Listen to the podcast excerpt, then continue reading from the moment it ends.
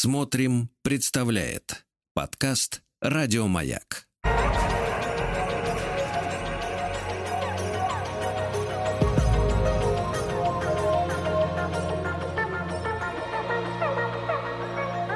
Сотворение умира. Дорогие мои, здравствуйте. С вами Артем Новиченков, и мы продолжаем с вами говорить о великих литературных героях, персонажах, которые до сих пор рядом с нами, через которых мы можем э, говорить о сегодняшнем дне и о нас самих. Сегодняшний наш герой, э, персонаж такой же вечный, как и, наверное, предыдущие два. До этого у нас были разговоры об Анне Карениной, о Дон Кихоте. Сегодня в продолжении разговора о Дон Кихоте мы будем говорить о фигуре Гамлета. А, поэтому вы, как всегда, можете задавать свои вопросы, писать свои комментарии по номеру 967 103 5533. Я, в свою очередь, буду делиться с вами своими размышлениями по поводу этого персонажа.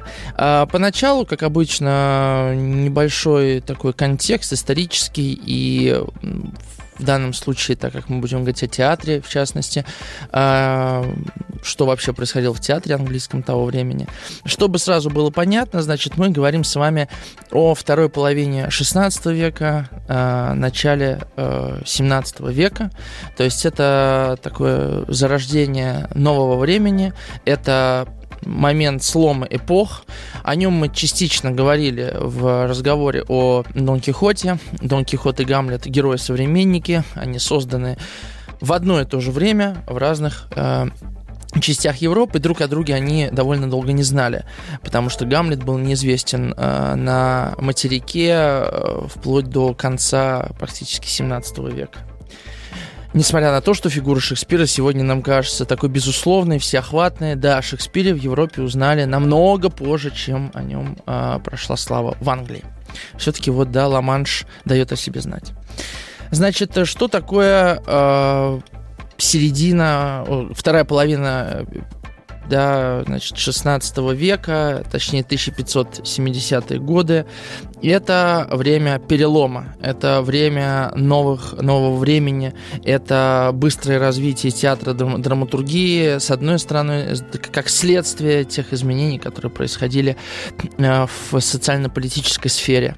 Я об этом не просто так, да, для контекста рассказываю, потому что, а потому что это крайне важно для понимания тех проблем, которые решает Гамлет, а он именно что решает проблемы. И почему э, философский подход к решению проблем, например, был невозможен, в частности, да, в рамках э, пьесы Шекспира. Что происходит в Великобритании? Изменения эти начинаются уже в 15 веке, в 16 они э, все больше развиваются. Во-первых, это ломка многовекового феодализма. А, Англия становится одним из мощнейших потихонечку государств. До этого еще надо немножко подождать, но это рост городов, рост капиталов. Это значит, что Англия становится, ну, потихонечку она становится страной уже промышленной, переход происходит от мануфактур к э, фабрикам и заводам. Э, понятное дело, что чем больше города, тем мощнее экономика, э, все меньше сельского населения в Великобритании, все, все больше городского, а там, где город, там всегда культура, там всегда театр.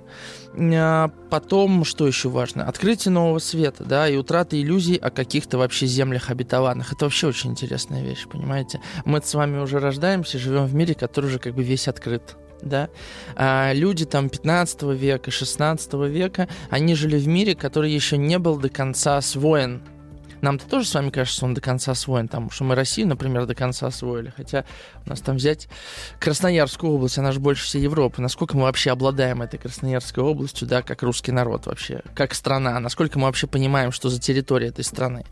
Это я так, да, провожу параллель с а, вот территорией непознанного, да, со слепыми пятнами на территории земного шара которые существовали в то время. А это значит, собственно, что такое земля обетованная? Да, это некий рай на земле. Это то, что позволяло, например, Томасу Мору написать «Утопию», да, вот э, одна из первых утопических книг, естественно, не первая, наверное, первая это «Государство Платона», утопическая книга, которая рассказывает о том, что вот есть, да, некое место, кстати, Томас Мор тоже англичанин, есть некое место на планете Земля, где все идеально. И если для нас сейчас это звучит утопично, потому что такого, мы знаем, что такого места на планете нет, да, то для современников Томаса Мора э, такое место могло существовать, потому что мы же не все еще с вами исследовали. Так вот, когда новый свет был открыт, когда земной шар, в общем-то, закольцевался, э, все иллюзии о том, что где-то этот рай э, где-то этот Эдем существует, они были утрачены. И вот эта утрата иллюзии о земном рае, она очень важна. Потому что это говорит о том, что люди на самом деле теперь а, как вам сказать, сами ответственны, да, за то, чтобы этот рай на земле создать. Именно как раз-таки в новое время и э, европейцы создают модерновый проект, да, который они будут реализовывать практически 400 лет и так или иначе реализуют э, вот это общество всеобщего да, а, благоденствие, которое, идею которого сформулировал Жан-Жак Руссо, правда, уже, а, уже в эпоху просвещения, чуть попозже Шекспира. Но вот это общество, хоть оно, может быть, сегодня называется обществом потребления, в принципе, было создано европейцами вот за эти несколько столетий. Шекспир — это э, художник перелома эпох, то есть вот этот период реформации, он так называется, да. А, что еще? Что еще важно? Важно, что формируется Великобритания вообще Шотландия присоединяется к Великобритании, тоже чуть попозже это будет, но формируется Великобритания как регион, э, то есть формируется национальное самосознание. И вообще вот те войны, которые будут вестись в 18 особенно 19 и в первую очередь в 20 веке, уже сейчас в 21 веке, да, это уже войны государств. Это войны кровопролитные, это войны затяжные, тяжелые, войны, которые сказываются на экономике, сказываются и на гражданском населении в том числе, даже если на вашей территории не ведется войны, потому что сформированы государства, да. А, что еще? Значит, вот что интересно, да, мы с вами много говорили о ренессансном гуманизме в контексте Дон Кихота. А, как говорит Гамлет, Александр Великий обратился в прах, да, а, то есть а, это значит, что герои прошлого, да, герои неких абсолютов, они уходят в некое небытие. И современный человек, житель города, уже города, секу... э, который терпит, в общем, процесс секуляризации, да, то есть человек потихонечку начинает отходить от Бога. Этот человек начинает быть предоставлен сам себе. Гамлет, как и многие другие э, герои шекспировских трагедий, говорят о духовном кризисе. Но вопрос не в том, да, э, какие, собственно, силы помогают Гамлету этот кризис э, преодолеть, а вопрос в том, как это преодолевать. Потому что Гамлет э, герой, который взваливает на себя совершенно непомерную ношу. Об этом мы чуть попозже с вами поговорим. Ну, Открытие Коперника тоже немаловажное э, значение имеет для этой эпохи, потому что созданием своей э, системы э, Коперник ставит человека вместе э, с Землей, с нашей планетой, далеко не на центральное место в Солнечной системе. Оказывается, что не мир крутится вокруг человека, а человек крутится вокруг Солнца вместе с нашей бренной планетой. То есть, обратите внимание, сколько разных, да, э, параллельных процессов происходит, которые говорят человеку примерно следующее. Ты должен уповать на себя, ты должен быть деятельным, ты должен действовать. За тебя никто ничего не решит. И вот это некое, с одной стороны, сиротство да, человека перед э, высшим замыслом. С другой стороны, это ответственность человека за то, что он сам должен э, формировать собственные смыслы. Это тот кризис, который вот формируется тогда и в котором мы до сих пор пребываем. Э, этот кризис духовного, как, как сказать, априорного да, ответа на вопрос о смысле жизни. Этих, этих ответов уже сейчас как бы нет, да? В основном для человека э, городского типа, который и к религии относится снисходительно и не имеет каких-то вот э, дел, да, которые отвечают на вопросы о том, зачем он здесь. То есть вот как бы над человеком больше ничего нет. Потихонечку формируется вот этот вот дискурс, и мы в нем до сих пор, до сих пор живем. И это одна из важных э, таких сцепок между нами тем, о чем говорит Гамлет. Потому что Гамлет — это герой, которому дан, с одной стороны, дар, с другой стороны, проклятие видеть, наблюдать этот духовный кризис. Вывихнут сустав, да, эп эпоха перемен. Как вот это проклятие, да, чтобы жить в эпоху перемен. На нашу долю тоже вышла это, э, вышло, да, попала эта эпоха перемен, а значит, и в Гамлете мы тоже можем увидеть те конфликты, которые он решал. 967-103-5533, пишите. Следующий момент – это театр во время Шекспира. Театр во время Шекспира активно развивается, э, драматургия развивается, и, собственно, наверное, если бы не гений Шекспира, э, мы э, гораздо лучше знали бы имена Марло, не знаю, Томаса Кида, это очень большие драматурги, в Англии их знают, в России их практически не знают.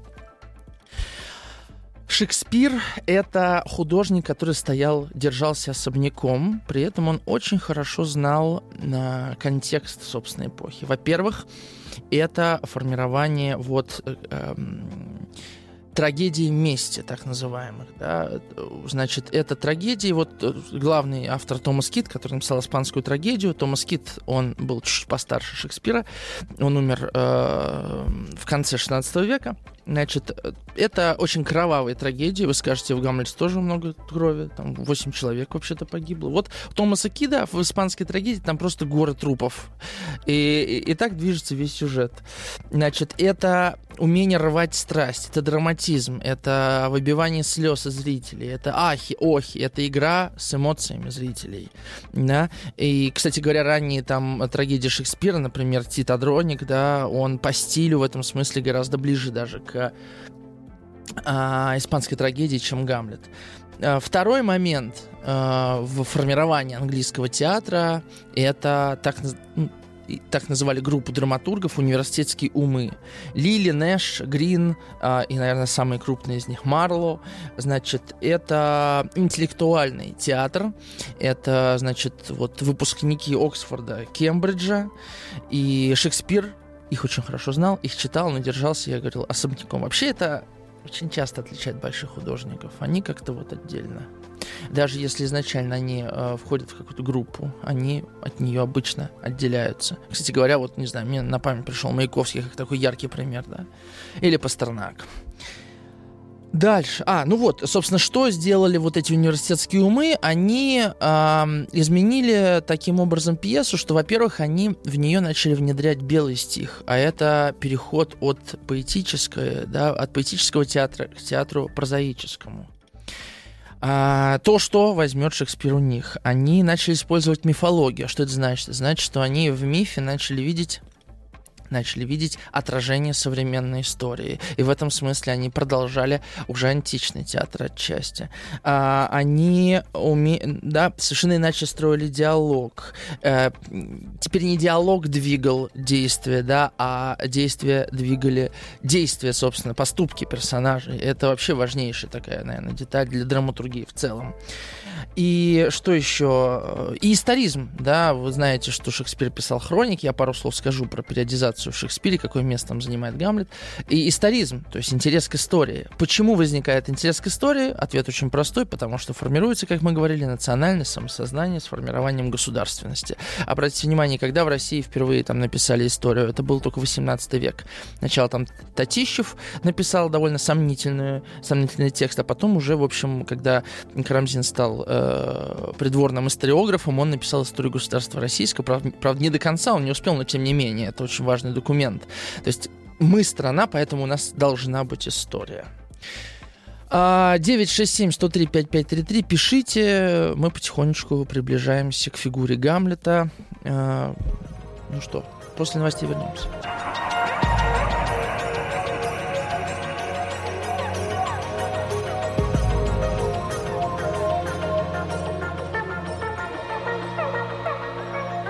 Сотворение кумира.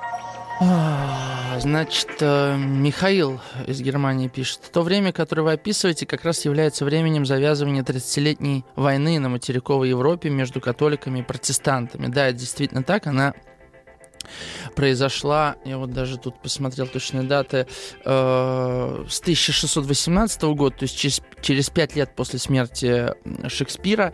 И, ну, что важно, да, знать про эту войну, что, да, она длилась 30 лет, э, в нее были втянуты разные европейские страны, но важно, что после нее была сформирована Вестфальская система международных отношений, примерно точно так же, как после Первой мировой войны, например, была сформирована Лига наций, после Второй мировой войны была сформирована ООН.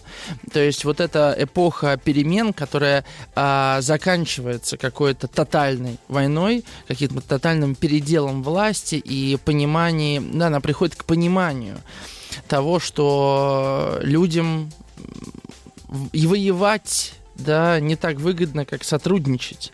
Э, но как, спустя какое-то время об этом забывают, и начинается, видимо, новая, а, новый виток осевого времени, да, как говорил Ясперс. То есть, смотрите, да, подведем итог под вот этой эпохой, которую я описал. С одной стороны, великие открытия и изобретения. Это, это не только, там, не знаю, э, не только значит, открытие нового света или открытие морского пути в Индию, это еще и книгопечатание, порох, который только сейчас появляются в Европе новые способы добычи металлов, что развивает, естественно, промышленность. И это все расширяет кругозор человека, его представление о мире и на самом деле призывает человека к новым завоеваниям, к деятельности, к действию. Вот это это важнейшее слово, на самом деле, для Гамлета – действие. Переход от мысли к действию. Мы с вами об этом говорили, в частности, в контексте Дон Кихота.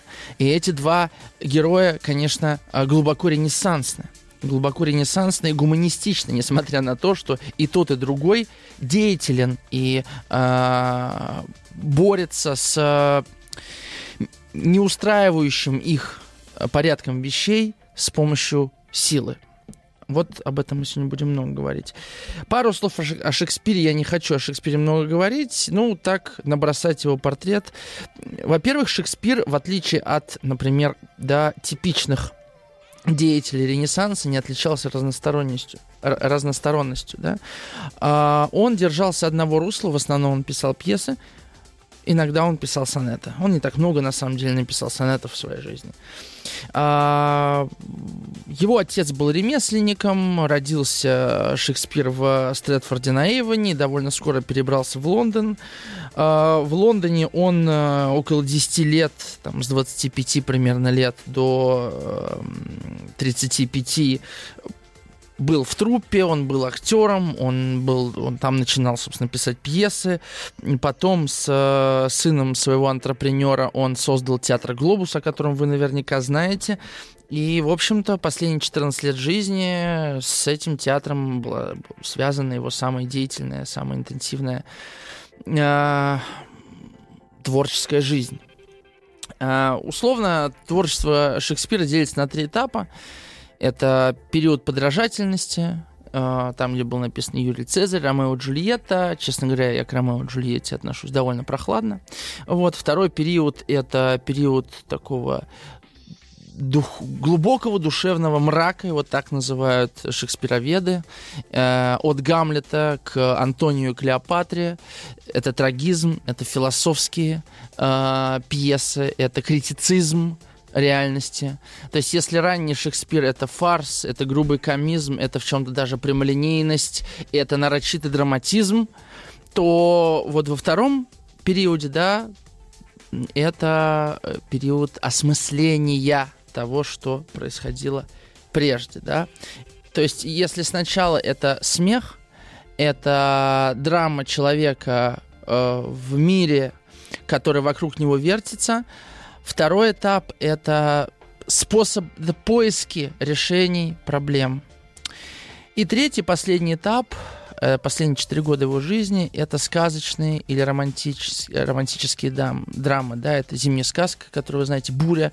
Я обожаю эту пьесу. Это Генрих VIII. Это простота нарочитая, это оптимизм, это поиск новых форм, это торжество христианской морали. О христианской морали мы обязательно поговорим. То есть Шекспир, да, проходит на самом деле сам путь из а, предыдущей эпохи в новую эпоху. Это путь через месть и борьбу. Сначала это пассивность, потом это месть и борьба, а потом это принятие и прощение. Вот так бы я охарактеризовал вот эти три периода в творчестве Шекспира. Ранние, средние и поздние, вот последние четыре года его жизни. Эпитафия Шекспира, я себе ее выписал. По основательности суждений Нестор, по уму Сократ, по дарованию Вергилия. Вот так охарактеризовали Шекспира. А, надо сразу понимать, прежде чем мы тоже начнем говорить, э, да, Шекспир Шекспир работал с хрониками, Шекспир работал с историей, но в отличие от своих современников обращался с историческими фактами очень свободно. В основу пьес он, кстати говоря, как и Томас Мор, которого я сегодня упоминал, брал не столько факты, сколько сложившиеся представления об этих фактах. Понимаете, да, с чем он работал? Он работал со стереотипами. Он работал со представлениями, со спецификой восприятия зрителями тех или иных исторических событий. А теперь, наверное, давайте поговорим да, о Гамлете. О Гамлете. Да, я, кстати, напомню, телефон 967-103-5533. Пишите. Я забыл сказать, мы сегодня разыгрываем книгу. Э, я, мы не стали мудрствовать лукаво. И будем разыгрывать книгу «Гамлет» и «Макбет».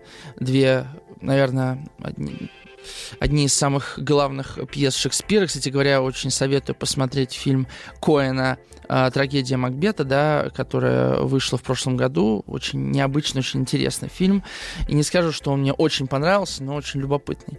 Значит, и я эту книгу вручу за самый любопытный комментарий и содержательный, э, содержательный вопрос. Или наоборот, содержательный комментарий и любопытный вопрос. А, Татьяна пишет. Гамлет – Адам, вкусившись древа познания, и стал самостоятельным. Нет отца, нет Бога. И символично, что мать – причина. Осознает смертность. Сам должен выполнять функции ветхозаветного Бога, рожден на роковой подвиг. Честь для Гамлета и Дон Кихота – важная штука. Они ее переосмысляют.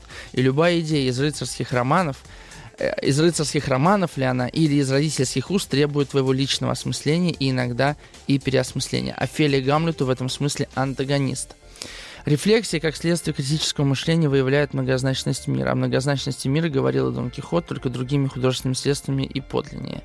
И подлиннее. Ага. А, и последний комментарий. Большой, я чуть попозже прочитаю, да, про возрожденческое обращение к человеку, как к идеальному созданию. Значит, э, что важно, как мне кажется, да? Во-первых, в отличие от многих других авторов, как современников Шекспира, так и тех, кто придет после него, обычно в пьесах трагизм героев происходит, э, значит, по сюжету.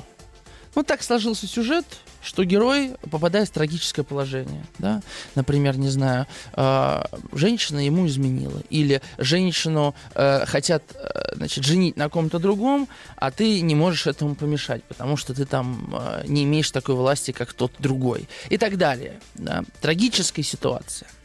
Гамлет на самом деле попадает в трагическую ситуацию, но трагедия Гамлета не в сюжете, да, а она э, всегда выстраивается не только в Гамлете, но вообще вот в Э, шекспировских трагедиях во внутреннем конфликте героя. Да?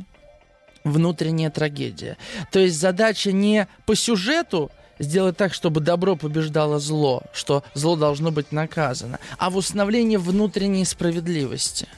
Поэтому-то, я думаю, именно поэтому, да, пьесы Шекспира, они так интересны режиссерам потому что этот внутренний конфликт, несмотря на то, что он проговорен, он всегда может отражать самые разные проблемы.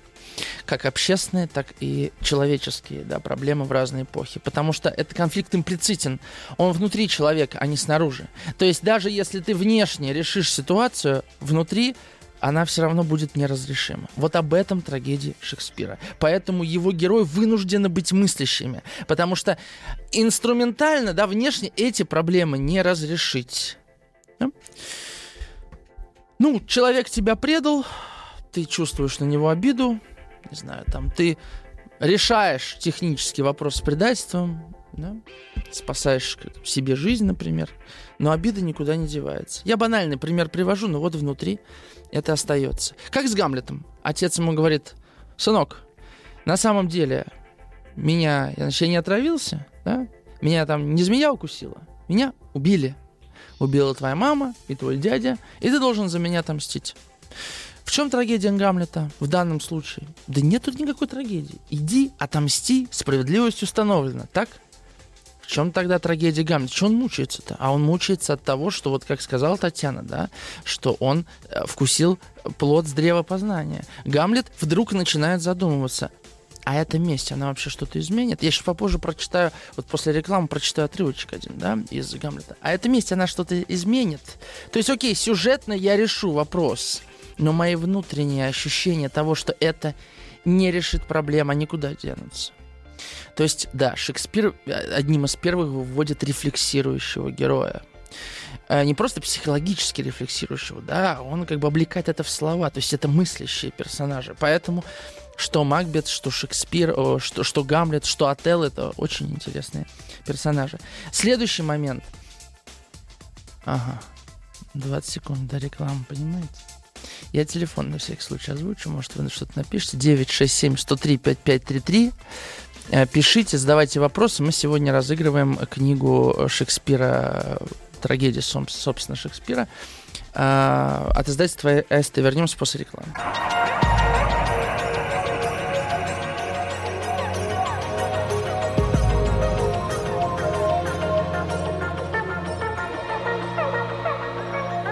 Сотворение кумира. Ну вот, я прочитаю вам этот отрывок. Значит, Гамлет уже хочет отомстить и убить Клавдия. И э, заходит в покой Клавдия и останавливается. Вот такой у него монолог. «Теперь свершить бы все. Он на молитве. И я свершу. И он взойдет на небо. И я отмщен. Здесь требуется взвесить Отец мой гибнет от руки злодея, и этого злодея сам я шлю на небо? Ведь это же награда, а не месть. Отец сражен был в грубом пресыщении, когда его грехи цвели как май. Таков расчет с ним знает, каков расчет с ним знает только небо. Но потому, как можем мы судить, с ним тяжело. И буду ли я отмщен, сразив убийцу в чистый миг молитвы, когда он в путь снаряжен и готов? Нет, Казалось бы, ну, что тут такого? Человек хотел отомстить, потом подумал, ну, разве это месть, если я сделаю ей лучше, да? На самом деле за этим монологом Гамлета стоит нечто большее. И здесь мы с вами э, вскрываем один очень большой такой пласт проблематики этого произведения. Несмотря на то, что э, Европа, да, казалось бы, христианизирована, мы уже говорим с вами о начале 17 века. До сих пор, да, вот до конца 16 века а, властвовала идея справедливости, как око за око, зуб за зуб. То есть ветхозаветная идея. Если тебя бьют по одной щеке, поставь вторую, христианская идея, она довольно долго не проживалась вот в Европе. Собственно, эту идею всячески продвигал и Ренессанс, и гуманисты. Однако, как вы понимаете, это гораздо сложнее, чем око за око, зуб за зуб. И Гамлет своей фигурой выламывается из логики нормальной трагедии времен Шекспира. Какова, какова была нормальная трагедия? Моего отца убили, я иду отомстить. Чтобы отомстить, мне нужно преодолеть ряд препятствий. Но я их преодолеваю, потому что есть святое дело отомстить за отца, и я за него мщу. Я устанавливаю таким образом справедливость. Гамлет задает себе вопрос. А разве справедливость будет установлена, если я убью убийцу? И что вообще такое справедливость? И как могу я знать, что я инструмент, установ... да, который устанавливает эту справедливость. По вообще понимаете, да, что Гамлет, как бы я вот не случайно это слово употребил, выламывается. То есть буквально он выходит из естественной для всех парадигмы мышления. Он имел право на месть, это не было бы убийством. Понимаете, в чем дело? Но он им не пользуется. Естественно, он начинается мучиться. Как он начинает мучиться, мы будем говорить потом. Но он пока еще в этот момент, да, потом будет монолог быть или не быть, мы тоже его, естественно, обсудим, да, это важнейший текст э, в этой пьесе, но на данном этапе он еще не готов, да, собственно, вся пьеса «Гамлет» — это развитие мышления Гамлета. Он не приходит в эту пьесу с готовыми ответами. Он ставит под вопрос свои грядущие поступки. На самом деле все начинается даже раньше. Вот смотрите. А, перед вами является призрак вашего отца и говорит, на самом деле меня убили, ты должен за меня отомстить. Горацио, да, человек, который вместе с Гамлетом учился в университете, не ставит под сомнение, что это реально призрак отца, что сам отец пришел сказать Гамлету, что нужно отомстить. Но что Гамлет делает? Он ставит под сомнение, под сомнение, а может ли призрак говорить правду? Вообще, насколько этот призрак и есть мой отец? Это уже очень странное поведение для героя. Понимаете, в чем дело, да? Гамлета нельзя назвать циничным. Гамлет философ, поэтому он сомневается. Для этого он, собственно, и проверяет, истину ли говорил отец или нет. Но как он это делает? Помните, что он делает? Он находит бродячих актеров. Кстати говоря, еще во времена Шекспира были эти труппы. Они замечательно изображены э, в фильме э, Тома Стоппорда «Розенкранц и Гильденстерн мертвы». Я, кстати говоря, всем советую и читать пьесу в переводе Бродского, и смотреть фильм. Э, собственно, сам Стоппорд по своей пьесе снял фильм. Это такой постмодернистский прием. Он берет двух героев, казалось бы, второстепенных Розенкранца и Гильденстерна. Это бывшие, ну, старые знакомые знакомые э, Гамлета, которых зовут э, приехать, чтобы Гамлета утихомирить, что-то с ним не так, и они должны докладывать, они такие предатели, и они главные герои пьесы с Тома Стоппорда. И, собственно, через них рассказана история Гамлета. Те отрывки, где э, Розенкранц и Гильденстерн в пьесе Шекспира присутствуют, эти же отрывки Том Стоппорт сохраняет э, в своей пьесе и как бы достраивает историю до и после того, что случилось, и между, собственно, этими сценами. Это восхитительное произведение, это не просто какой-то, знаете, постмодерн, в котором есть только форма и нет содержания, Том Стоппорт вообще, конечно, очень большой писатель. А если прочитаете Розенкранца и Гильденстерна, можете потом еще прочитать замечательную пьесу Тома Стоппорта «Аркадия» называется. У нее вообще много интереснейших вещей. Ну да бог с ним. А, ну так вот, я еще про Том Стоппорта скажу. Он же за этот фильм потом получил еще Оскара международного и выиграл, если не ошибаюсь, Венецианский кинофестиваль или Канский, тоже не помню. Вот. То есть э, фильм на самом деле очень интересный, очень экспериментальный. Розенкранц и Гильдерстерн мертвы, Том Стоппорт. 967-103-5533 вы можете задать свой вопрос, поделиться своим мнением, оставить комментарии. А, сегодня мы разыгрываем книгу, которую нам, как обычно, э, э, дает издательство СТ. А, как раз там две пьесы Шекспира, и ее я вручу за самый интересный комментарий или рассуждение. А в следующем часе мы э, продолжим разговор о Гамлете и выведем его уже к его трагедии. Да?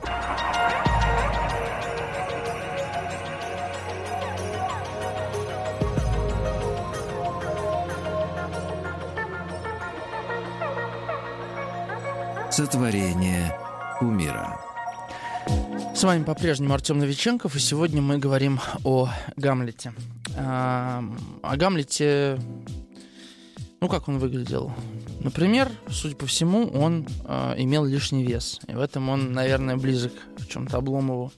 Э, я две цитаты выписал. Он тучен и одышлив, это раз. Который на отца похож не более, чем я на Геркулеса это про себя. И э, у Льва Толстого есть замечательная цитата про Гамлета. «Нет никакой возможности найти какого-либо объяснения поступкам и речам Гамлета, и потому никакой возможности приписать ему какой бы то ни было характер». Мне очень нравится эта цитата Толстого, потому что если э, согласиться с Толстовым, то Гамлета можно назвать идеальным персонажем для театра. Потому что персонаж, лишенный каких-либо категорических черт, да, персонаж, который совершает поступки спорадически, а в действиях Гамлета как ни странно, да, особенно в критических действиях Гамлета, нету как такового четкого плана. Убийство Полония, это что, запланированное убийство? Оно совершенно случайно. Да? А, в отличие, кстати говоря, от убийства отца Гамлета, потому что Клавдий спланировал убийство. Уб- спланированное убийство в, а, в, в эпоху Шекспира особенно сильно осуждали, как а, имеющее такой макиавиалистический характер. То есть спланированное заранее. Таким образом, зрители, которые смотрели Шекспира а, там, да, на сцене Глобуса, они глубоко осуждали Клавдия. Они желали Клавдию смерти. И Гамлет таким образом, с одной стороны, идет против желаний толпы, против желаний публики, иди отомсти. Во-вторых, он идет против желаний отца. Потому что с становлением, укреплением родовых отношений, да, акт мщения за члена э, своей семьи, собственного рода, начинает и, и осознается как морально-этический долг. Гамлет должен это отцу. А, кроме, да, и получается, что Гамлет герой одинокий не только потому, что он идет против мнений света, против людей, которые окружают его в этом дворце, он идет еще и против зрителя. Он идет еще и против отца, который олицетворяет собой вообще жизненный уклад. Гамлет в этом смысле э, революционер, безусловно. Он предлагает не действовать в, вот так, да, на горячую голову, а подумать. Как вы думаете, как воспринимали Гамлета зрители? Они воспринимали его как слабака. Человек, который не идет, не делает, начинает что-то раздумывать. И это, кстати говоря, отражается в его центральном э, монологе. Ну, давайте мы его прочитаем. Чего тянуть, да? Ну, я боюсь, мы тогда сегодня просто, просто на этом и закончим, потому что это э, очень насыщенный монолог. Я тогда пока телефон скажу. 967-103-5533. Вы можете написать вопрос, э, задать вопрос, написать комментарий. Э, и сегодня мы разыгрываем книгу от издательства СТ с трагедиями Шекспира. Ну вот я прочитаю вопрос Елены из Костромы. Почему Шекспир нарек главного героя этим именем? Крайне странное значение имени Гамлет дается в нескольких языках. Была ли какая-то задумка автора в этом выборе?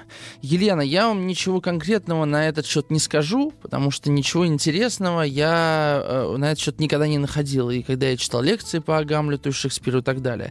Другое дело, что Шекспир брал, вот как я уже говорил, да, он свободно обращался с историей. Ведь, согласитесь, у него глав... гер... друг Гамлет, друга Гамлета как зовут? Как зовут, да? Как древнеримского поэта. А кто брат как кто брат Гамлета? Это древнеримский император Клавдий, например. Да? То есть все имена имеют какую-то специфическую, зачастую родословную, не отражающую или отражающую, но не вполне, а, содержание их характера. То есть Шекспир брал не просто так имя, да, как ну, Евгений, ну, какой-то Евгений, может быть, Онегин, да, кстати говоря, э, у, у Пушкина тоже имена имеют некую свою смысловую родословную. То же самое с Гамлетом. Ну, наверняка вы знаете про принца Амлета, который, значит, э, был в у, у Саксона грамматика, значит, о нем было написано, что э, он, значит, э, исходит из каких-то кельтских источников, значит, это как бы имя, которое укоренено в северной Европе, да, в Скандинавии, которая имеет глубокую родословную. В общем, Шекспир люб, любил такие имена. Не просто имя, а имя с какой-то, с какой-то собственной историей, которая для нас зачастую закрыта. Это очень важно. Понимаете, да? То есть а, оно, оно как бы в бессознательном таится. Поэтому это имя, оно не просто набор звуков. Оно как бы обращается вот к какому-то коллективному бессознательному, если хотите, хотя тогда такого э, термина вообще не существовало. Я это понимаю так. Вот что могу вам, Елена, ответить. Прочитаю комментарий Татьяны, пока мы не перешли к этому длинному монологу. А Татьяна из Санкт-Петербурга нам пишет. Возрожденческое обращение к человеку как идеальному созданию натолкнулось на ту же проблему, которая возникает при обращении к любому идеалу. Сложно возвращаться к конкретному человеку. Ибо конкретный человек, в отличие от абстрактного идеального человека, не идеален. Та же проблема, что и в Дон Кихоте. Только Сервантес относился к идеализации с иронией. Многие благие деяния Кихота, сотворенные им по шаблонам рыцарских романов, приводили к ухудшению ситуации бедствующих. Достаточно вспомнить пастушка, для которого заступничество Дон Кихота закончилось избиением до полусмерти, или Санчо, которому постоянно доставалось от окружающих из-за поступков Дон Кихота. И Сервантес предлагает читателю многозначность мира. Это единовременное существование реального и идеального и невозможность существования одного без другого. Шекспир тоже обнажает перед читателем эту многозначность, но говорит нам, ох, ребята, как же это непросто. Но согласитесь, что э, Гамлет с Дон Кихотом тоже очень сильно отличаются, в том смысле, что Дон Кихот это э, человек вне власти реальной политической какой-то, да, власти. Это человек уже гораздо старше Гамлета. Человек, который находит самого себя на излете жизни. Человек, который э, черпает свой образ из э, рыцарских романов. Гамлет – герой совершенно иной. Он гораздо моложе. Человек, получивший высшее образование в Винтербергском университете. А что это за университет? Это университет, в котором в свое время учился Мартин Лютер, да, основатель протестантизма. И, как говорили про, э, про э, собственно, университет Виттенбергский, э, что там даже, значит, метафизика доискивалась до начала всех вещей. То есть там студенты, выходящие оттуда, они видели мир уже как сложную систему. Поэтому-то Гамлет не может иронично относиться к этому миру, точнее даже Шекспир, да, через Гамлета не может видеть этот мир через призму иронии, да. А Дон Кихот, он как-то вообще-то попроще, давайте честно скажем, да. Хотя оба они, безусловно, философы. Еще комментарий из э, Республики Татарстан. Увы, не подписались. Если во времена Шекспира спланированные убийства осуждались современниками и сподвигали до самосуда, может тогда Шекспир через внутренний спор Гамлета хотел что-то донести до своих современников? Если да, то что? Какую идею нес Гамлет? Спасибо. Мы сейчас к этому и как раз переходим. Значит, я прочитаю э, монолог «Быть или не быть» в переводе Лазинского. Я, собственно, вообще обычно обращаюсь к этому переводу. Он точнее, может быть, он не такой... Э, ну, многим нравится перевод Пастернака, он восхитительный, но там много Пастернака, да. Вот. А, Лазинский. Кстати говоря, Лазинский Данте, да, перевел. «Быть или не быть?» Таков вопрос. Что благороднее духом – покоряться прощам и стрелам яростной судьбы, или, ополчась на море смут, сразить их противоборством. Умереть, уснуть и только. И сказать, что сном кончаешь, тоскует тысячу природных мук, наследие плоти. Как такой развязки не жаждать? Умереть, уснуть, уснуть. И видеть сны, быть может. Вот в чем трудность. Какие сны приснятся в смертном сне, когда мы сбросим этот бренный шум? Вот что сбивает нас. Вот где причина того, что бедствия так долговечны. Кто Снес бы плети и глумление века, гнет сильного, насмешку гордеца, боль презренной любви, судей медливость, заносчивость властей и оскорблений, чинимой безропотной заслуги, когда бы он сам мог дать себе расчет простым кинжалом. Кто бы плелся с ношей, чтоб охоть и потеть под нудной жизнью, когда бы страх чего-то после смерти, безвестный край, откуда нет возврата земным скитальцам, волю не смущал, внушая нам терпеть невзгоды наши и не спешить к другим от нас сокрытым. Так трусами нас делает раздумье. И так решимости природный цвет хереет под налетом мысли бледным, и начинания, взнесшиеся мощно, сворачивая в сторону свой ход, теряют ими действия. Монолог очень большой, мы его постепенно будем обсуждать. Главный вопрос. Почему Гамлет не спешит с местью? Так? Почему не спешит? Отомстил и делов. Вся пьеса о том, что он не, не мстит, он что-то думает – да, во-первых, исходя из предыдущего еще монолога, который чуть ранее читал, да, Гамлет осознает, давайте просто зафиксируем, что убийство Клавдия вот в тот момент было бы не местью, он говорит, а даром, наградой. поскольку с позиции христианского мировоззрения это было бы уже не актом отмщения, а формой прощения. Потому что Клавдий в момент молитвы тогда попал бы в рай, а не туда, куда он заслуживал. Следующий вопрос, а как определить, чего заслуживал Клавдий? Итак, а мораль, да, как бы предыдущего века, так будем ее называть, говорит о том, что справедливость это когда око за око, зуб за зуб, да.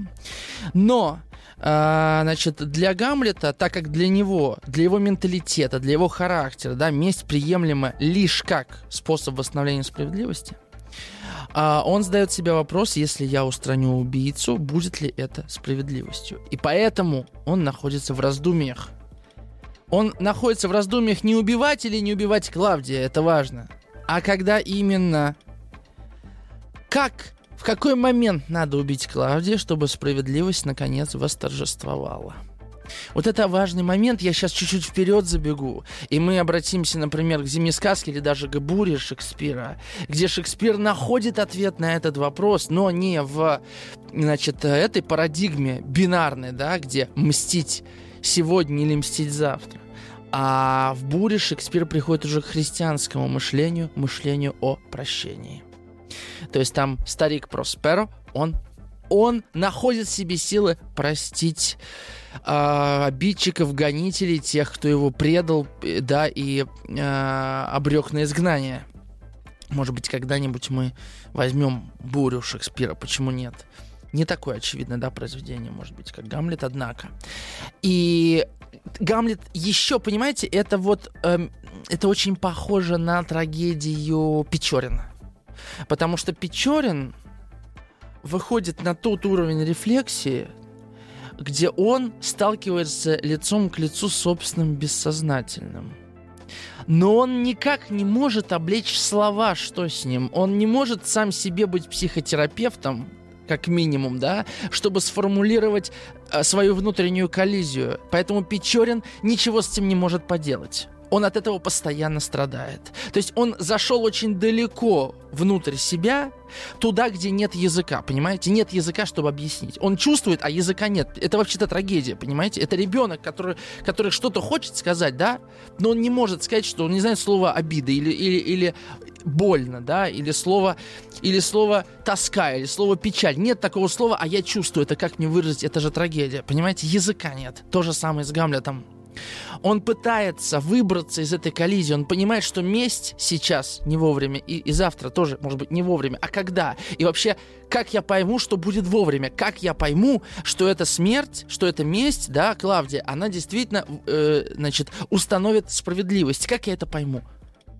Вот, вот в чем проблема-то Гамлета, что он вдруг начал думать. Если бы он просто пошел там сел, нет никаких проблем. Вот э, Роберт Эггер, современный режиссер, довольно интересный. У него вот есть первый фильм «Ведьма», второй «Маяк». Э, «Маяк» вообще довольно любопытное такое кино. Вот он в прошлом или даже в начале этого года у него вышел фильм «Варяг» да, Northman. А, я его посмотрел. Вот эта история как раз-таки принца Амлета. Просто история мести. Там больше ничего нет в этом фильме. Там нет никакого внутреннего осмысления, внутренней рефлексии. Я вообще удивлен удивлен, что сегодня такие фильмы снимают. То есть ты как будто бы Гамлета не читали, потому что это просто шаг назад.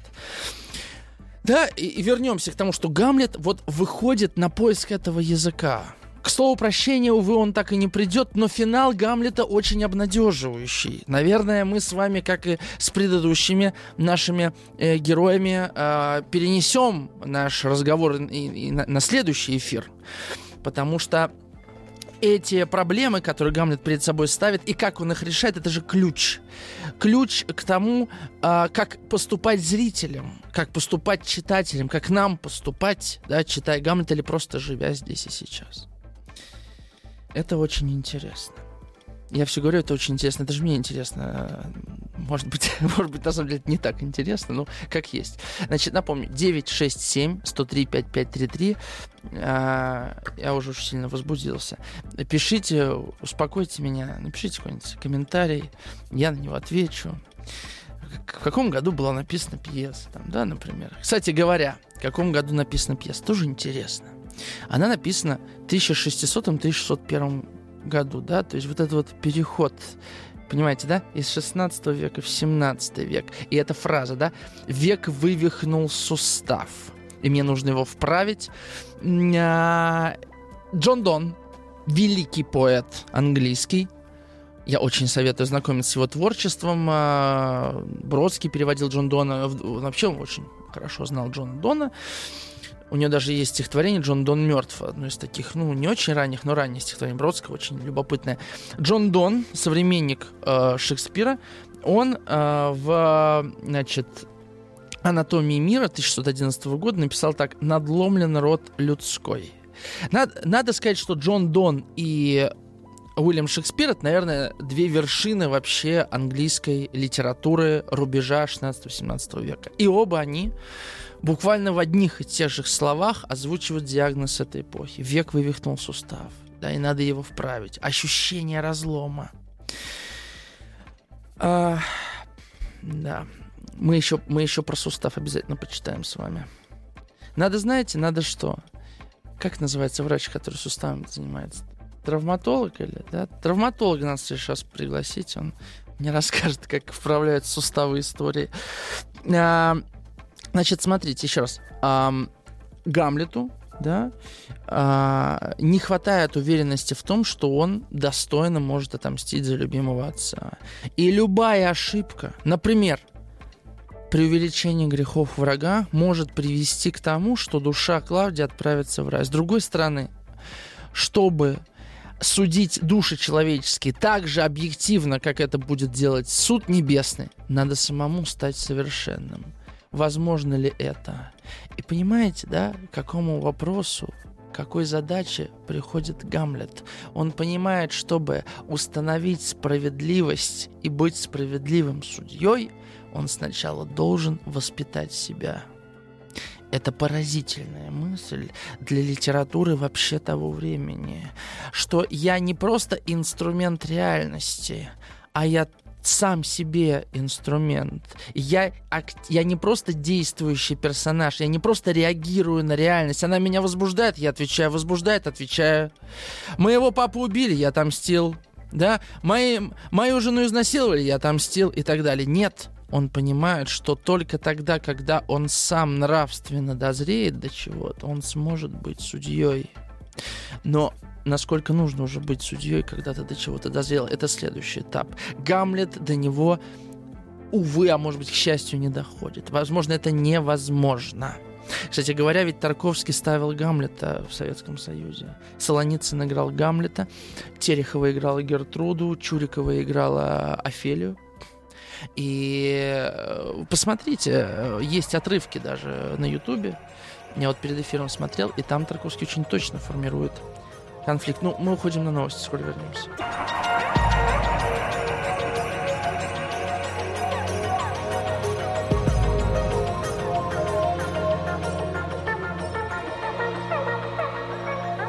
Сотворение умира. А, Дарья задает такой вопрос. Э, Шекспир, как думаете, был ли такой человек в действительности?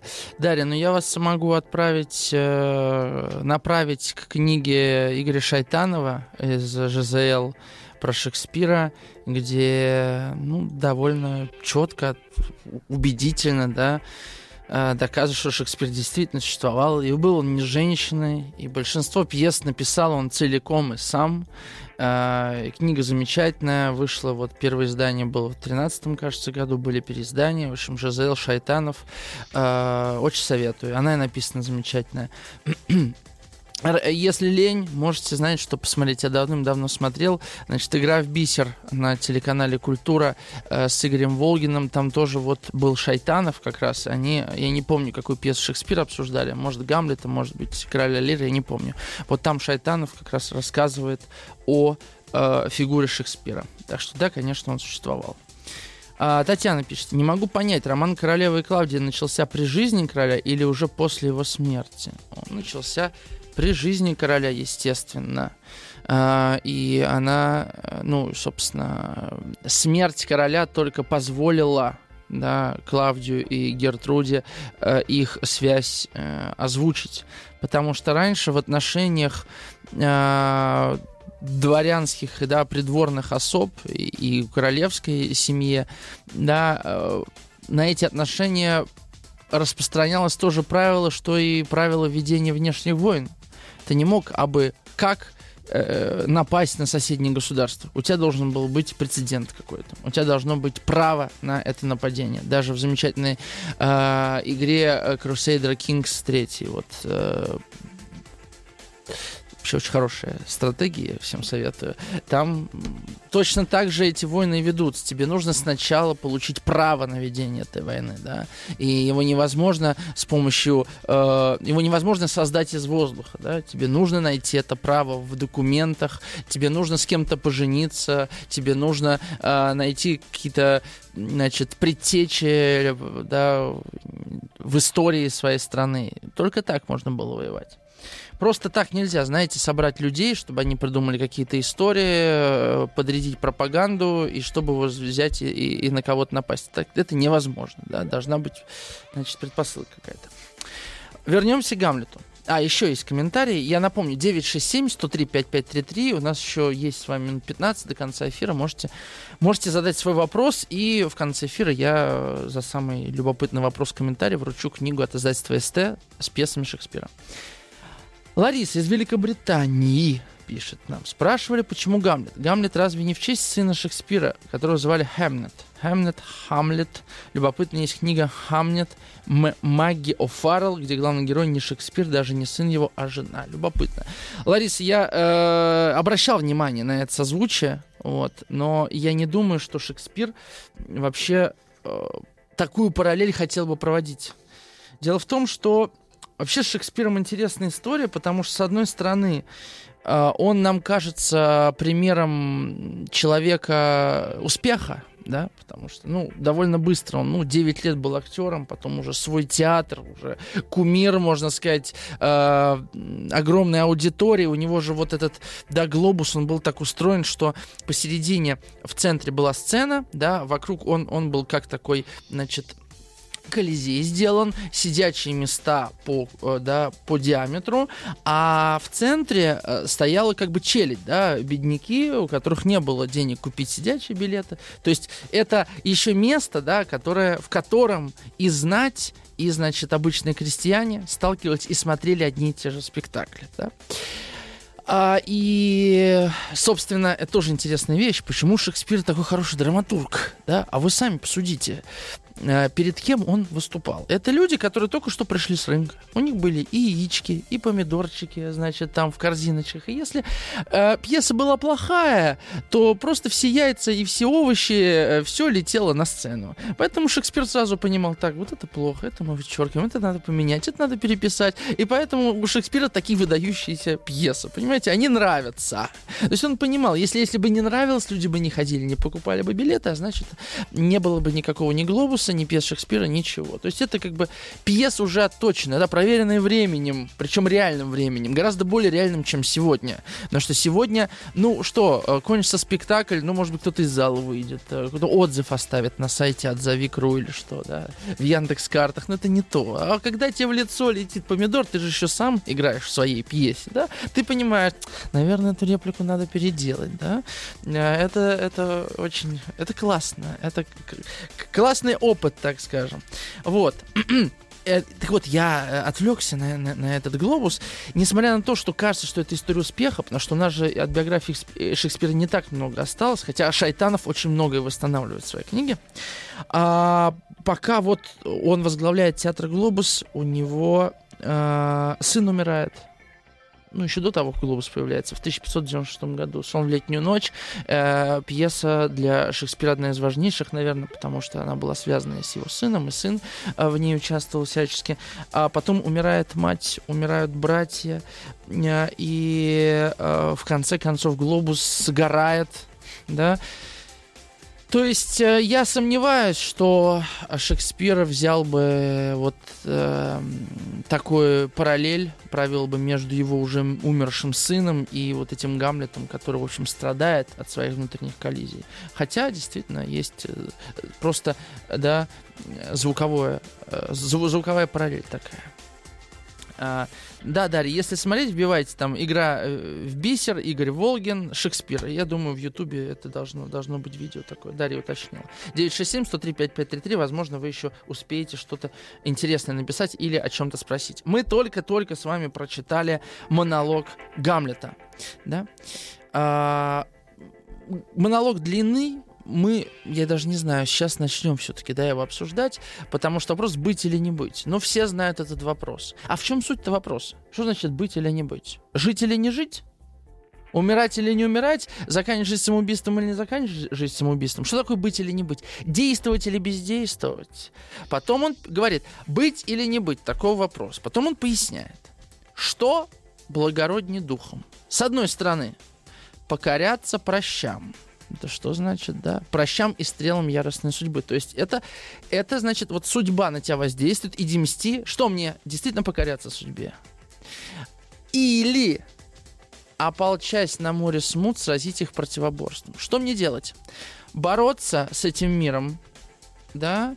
А, бороться с самой судьбой, или покориться этой судьбе. Мы, собственно, на этом с вами остановились, потому что Гамлет это вот сейчас я хочу паузы, да, это выделить. Гамлет — это первый герой в мировой литературе, который берет ответственность за собственную судьбу, который, который вообще говорит о собственной ответственности перед своими поступками. Понимаете, в чем дело? Например, в античной, а, в античности это было невозможно. В античной э, трагедии, да, потому что даже если герой сам приходил к собственному э, решению, к поступку, да, исходящего из собственных желаний, э, ну, на самом деле он приходил к откровению, говоря, по, да, то есть к апокалипсису, а он приходил это в рамках той судьбы, которая в него была заложена. Да? Судьба Гамлета мстить. И он говорит, что мне благородней. Да? Идти за судьбой или с ней биться. Как это соотносится с вопросом быть или не быть? Если мы, значит, э, тождество прямое проведем, получается быть – это покоряться судьбе, не быть – это идти противоборством, да, против а, реальности. Странно, да, нам-то кажется, что быть – это бороться с судьбой, да, это, это иметь э, власть над судьбой, а не быть, это быть человеком, который э, под этой судьбой живет, да, ну, на все волю Божьей, грубо говоря. Вот вопрос, который задает Гамлет, это на самом деле вопрос, который меня мучает постоянно, да. Я его понимаю следующим образом. В какой момент я должен действовать, а в какой момент я должен отдаваться на волю судьбы. Как отличить эти два момента? Как понять, где тот самый момент для действия? В контексте Гамлета, где тот самый момент для мести? И дальше. Гамлет, стоя перед этим вопросом, как перед закрытой дверью, да, как перед жуткой стеной, как перед пропастью на самом деле. Он говорит себе, он находит третий выход – умереть, уснуть и только. То есть не выбирать и сказать, что сном кончаешь тоску и тысячу природных мук, наследие плоти. Как такой развязки не желать, не жаждать, да? Вот это важно. Наследие плоти. Почему наследие плоти, да?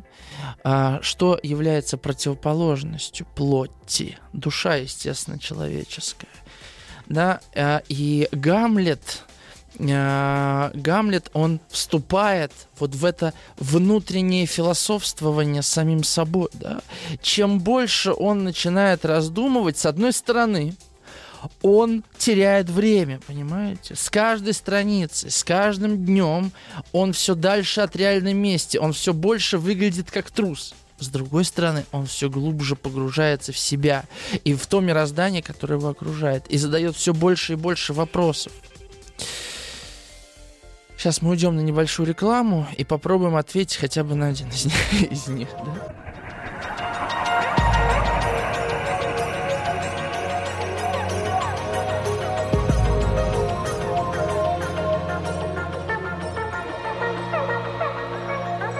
Сотворение кумира.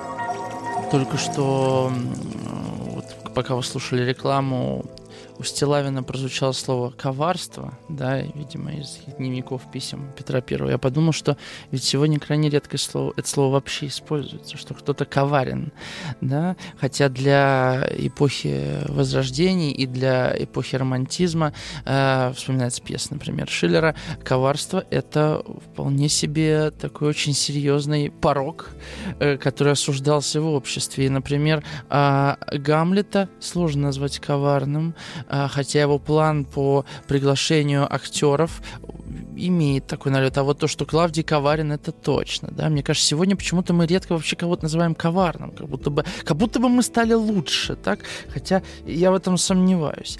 А, да. Вопрос такой пришел из Республики Татарстан. Если берет ответственность, тогда может не бороться с судьбой, а делать свою судьбу, быть хозяином своей жизни, судьбы, выбора, действий или нет. Значит, смотрите. С одной стороны, э, Гамлет, да, мы уже сейчас про диалог, про монолог оставим, мы на следующем эфире с него начнем, да. Гамлет берет ответственность не то что за, за, за себя и за свою судьбу, да, судьба его поставила в определенную ситуацию, да. Взять ответственность за что-то это не то же самое, что, а, значит, отказаться от того, что судьба существует. Ты уже оказался в этой ситуации. Каким образом? Да, можно сказать, что это судьба взять ответственность за принятие этой судьбы и за действия внутри этой судьбы, исходящие не а, из того, что ты автоматически реагируешь на то, что с тобой происходит, а из того, что в тебе рождается какая-то мысль. Вот это главная разница между героем Шекспира, да, поздним, и, например, даже героем Шекспира ранним, раннего Шекспира, потому что э, Ромео и Джульетта, вспомните, там же герой только реагирует на то, что вокруг происходит. Они пытаются что-то делать, но это всегда реакция на внешние события. Поэтому так глупо э, и бессмысленно они, в общем-то, кончают, что Ромео, что Жульетта, да? А, потому что до их действий нет мысли. Их действию не предшествует мысль. У Гамлета сначала мысль. Но проблема в том, что до действия это практически не доходит. Мы на следующем эфире об этом поговорим. Очень долго доходит. Как кончается монолог, который я прочитал? А, значит, так трусами нас делает раздумье. И так решимости природный цвет хереет под налетом мысли бледным. То есть, понимаете, над ним давлеет еще счетчик. Время. Время тикает, и он понимает, что чем дольше я думаю, тем, тем дальше я от какого-либо вообще действия. Я думаю, это вам тоже знакомо. Вот научиться мыслить достаточно. И достаточно с точки зрения мысли времени, да, и переводить свои мысли в действие, это то, чему хотел бы научиться Гамлет. А, может не угадывать, это тоже вот комментарий Старсана, может не угадывать, где надо подчиняться судьбе, а где проявлять свою волю, может точнее, как узнать наверняка, где я проявляю свою волю, а где теку по воле судьбы, как найти грани отличия от этих двух состояний психоэмоциональных во времени, движем ли в данном моменте действий я своей волей или волей судьбы. А, Наталья, спасибо, что подписались. Наталья, я ваш комментарий этот сохраню, потому что на, на, на следующем эфире мы именно об этом и будем говорить. Вот, спасибо вам большое за ваш комментарий. Вот под, под конец эфира я сразу скажу, кому книгу э, я вручу э, Татьяне за большое количество очень содержательных и интересных э, комментариев, связывающих Гамлета с Дон Кихотом. Я напомню, что наш сегодняшний разговор прямо вытекает из предыдущего, да, продолжает а, наш разговор. И я бы хотел подвести итог под всем эфиром. Да? То есть, смотрите. Гамлет мог бы быть просто мстителем, да? И им все-таки движет идея мщения.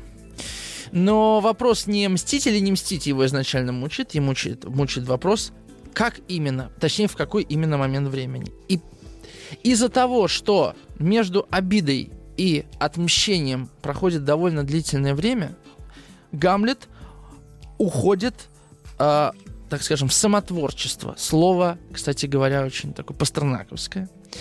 Э, он всю энергию, которую он мог бы потратить на мщение, он, да, э, на внешнюю борьбу с врагом, он тратит на внутреннюю борьбу. Гамлет это, конечно же, такой эгоцентрик, если хотите. Тогда уж любой философ эгоцентрик, да? И он через мысль о мщение приходит к решению глубочайших этических, морально-нравственных, философски-религиозных вопросов, связанных с местью, связанных с вопросами души. Гамлет пытает... Чем он себя пытается убедить? Он пытается себя убедить, что в душе Клавдии нет даже крупицы добра. Потому что если есть хоть крупица добра, как он может осудить всего Клавдия на смерть, если в нем есть что-то, что не может, что не должно эту месть на себя принять? Это же чисто христианское мышление, понимаете? Это уже не языческое, это уже не ветхозаветное даже мышление. А, но все оказывается неоднозначно да, для Гамлета. Он поражается сложностью души человека. Вот тот момент, который, отрывок, который я читал про Клавдия молящегося, конечно, поражает Гамлета. Потому что он не знает, что теперь делать. Он вдруг увидел Клавдия совершенно иным. Клавдия, которая один на, наедине с Богом. Да? Сразив убийцу в чистый миг молитвы, когда он в путь снаряжен и готов. Буду ли я отмщен? Нет, не буду. Да? Потому что в этот момент я убью все лучшее в нем. То есть Шекспир героев сталкивает со сложностью, многозначностью, многоплановостью а, этого реального мира. Он не так прост, как простая месть. За этим стоит что-то еще. Кстати говоря, это очень отличает э, пьесы Шекспира от современного э, дискурса СМИ, потому что СМИ нам предлагают мир черно-белый. Как русские СМИ, так оппозиционные СМИ, так и западные СМИ. Да? Мы живем в мире вот черно-белых оттенков, а такого мира вообще не бывает и никогда не было. Не бывает абсолютных таких злодеев и абсолютных добряков. И Шекспир показывает это многополярность этого мира в, казалось бы, биполярном мышлении. И Гамлет таким образом сталкивает ветхозаветную идею с новозаветной. Об этом мы поговорим в следующий раз. С вами был Артем Новиченков. Сотворение умира. Еще больше подкастов «Маяка» насмотрим.